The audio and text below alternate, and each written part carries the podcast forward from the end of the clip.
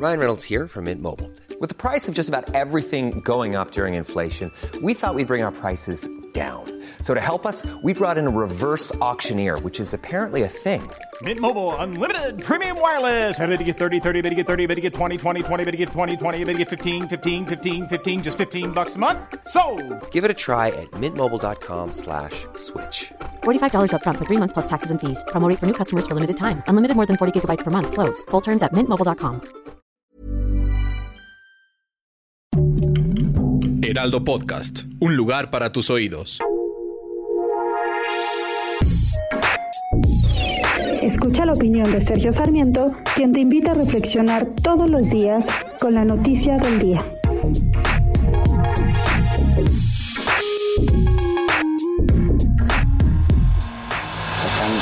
Reflexionando sobre mucho de lo que de lo que aprendí en Davos.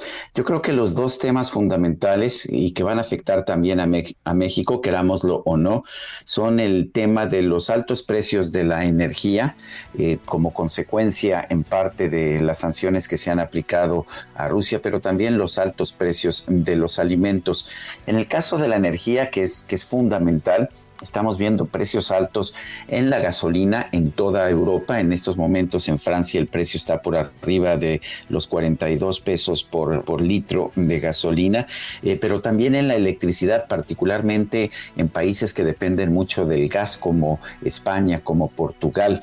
Eh, curiosamente, eh, Alemania se está enfrentando a una situación muy complicada eh, precisamente porque está recortando eh, las importaciones de gas de Alemania, eh, va a tener problemas y se está pensando incluso que van a tener que llegar a un programa de racionamiento, lo cual pues nos dice la experiencia puede tener consecuencias muy negativas, pero muchas de las medidas que han venido tomando los países de Europa en los últimos años están influyendo en esto. Ellos siempre sabían, por supuesto, que dependían en exceso del petróleo crudo y del gas de Alemania, pero lo que estamos viendo es que medidas que han tomado los países de Europa les han hecho daño a ellas mismas. Alemania, por ejemplo, eh, cerró todos sus reactores nucleares de energía eh, en los tiempos de Angela Merkel y esto ha tenido consecuencias eh, terribles precisamente y ha hecho mucho más dependiente a Alemania del gas y del petróleo de, de Rusia.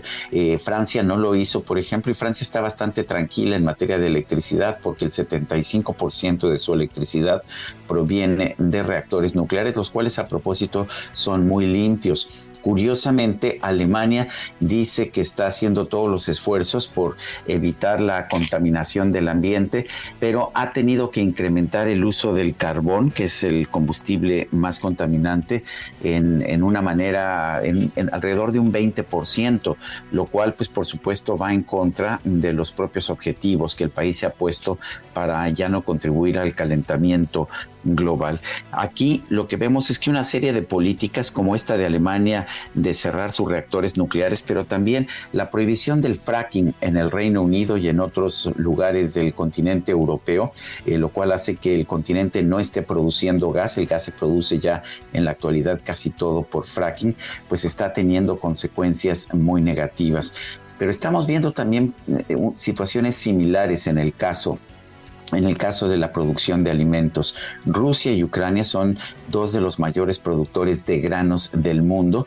El hecho de que los granos rusos y ucranianos no están llegando a los mercados va a ocasionar, ya lo sabemos, a fines de año, hambrunas allá en África, sobre todo, y en algunas partes del Medio Oriente, por ejemplo, Egipto, que depende mucho del grano ucraniano. Pero por otra parte, en Europa, eh, al prohibir el uso de transgénicos, en de transgénicos en los países de Europa Occidental, lo único que se ha logrado es que no haya una producción suficiente de granos en estos países. ¿Qué vemos ahora? Que todas estas prohibiciones, eh, a veces absurdas porque no se basan en la ciencia, sino en leyendas, eh, están teniendo daños, daños muy importantes para los consumidores. No va a haber eh, gas, no va a haber electricidad en algunas zonas y todo esto por restricciones, por prohibiciones que no se basaron nunca en la ciencia, se basaron en prejuicios y que están teniendo consecuencias pues muy negativas y las van a tener para todo el mundo. A lo mejor Europa puede superarlas porque es un continente muy rico, pero pues cómo le vas a explicar a los niños de, de Egipto o de África que no hay hay pan eh, para comer, pues por una situación que, que, no entienden, por una prohibición que, en la que ellos nunca tuvieron parte.